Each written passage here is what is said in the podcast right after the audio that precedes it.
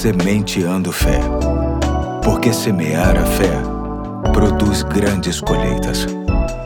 Olá, hoje é quarta-feira, dia 22 de junho de 2022 e chamo sua atenção para juntos meditarmos em mais um ponto da série Mais que Vencedor, que tem como objetivo trazer um equilíbrio saudável sobre esta máxima do Evangelho, que muitos interpretam, infelizmente, como palavras mágicas, mas que na verdade elas trazem uma condição que precisa ser vivida com muita responsabilidade. O texto básico se encontra em Romanos 8, de 31 a 39, o famoso cântico de vitória de Paulo, e hoje vou destacar o verso 37 que diz: Mas em todas estas coisas somos mais que vencedores por meio daquele que nos amou. Aqui está o texto base que inspira o tema desta série de reflexões, e aqui está também a frase que muitos repetem por aí sem ao menos parar para entender o seu real significado. De forma muito simplória, muitos acreditam que basta ser um simpatizante de Jesus para ser mais do que vencedor.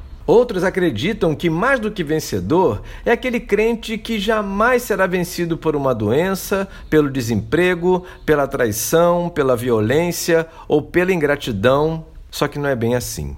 Bom, o verso 37 que li hoje começa sinalizando as coisas pelas quais somos mais do que vencedores. Estas coisas estão nos versos 35 e 36, que vou relembrar o que está escrito neles.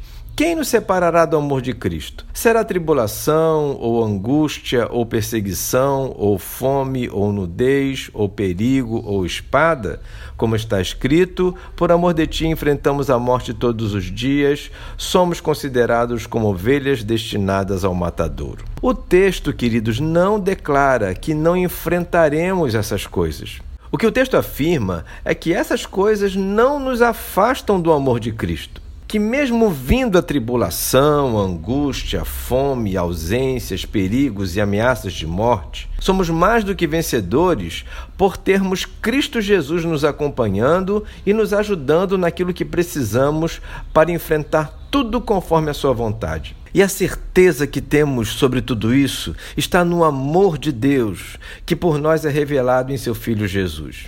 E sabemos bem que quando Deus ama, ama de verdade não é discurso vazio de compromisso, como infelizmente ouvimos demais nessa terra. Portanto, ser mais do que vencedor é algo muito sério. Não pode se tornar objeto de uma aventura espiritual, um tipo de ousadia infantil que mais tenta a Deus do que o faz Senhor de nossas vidas.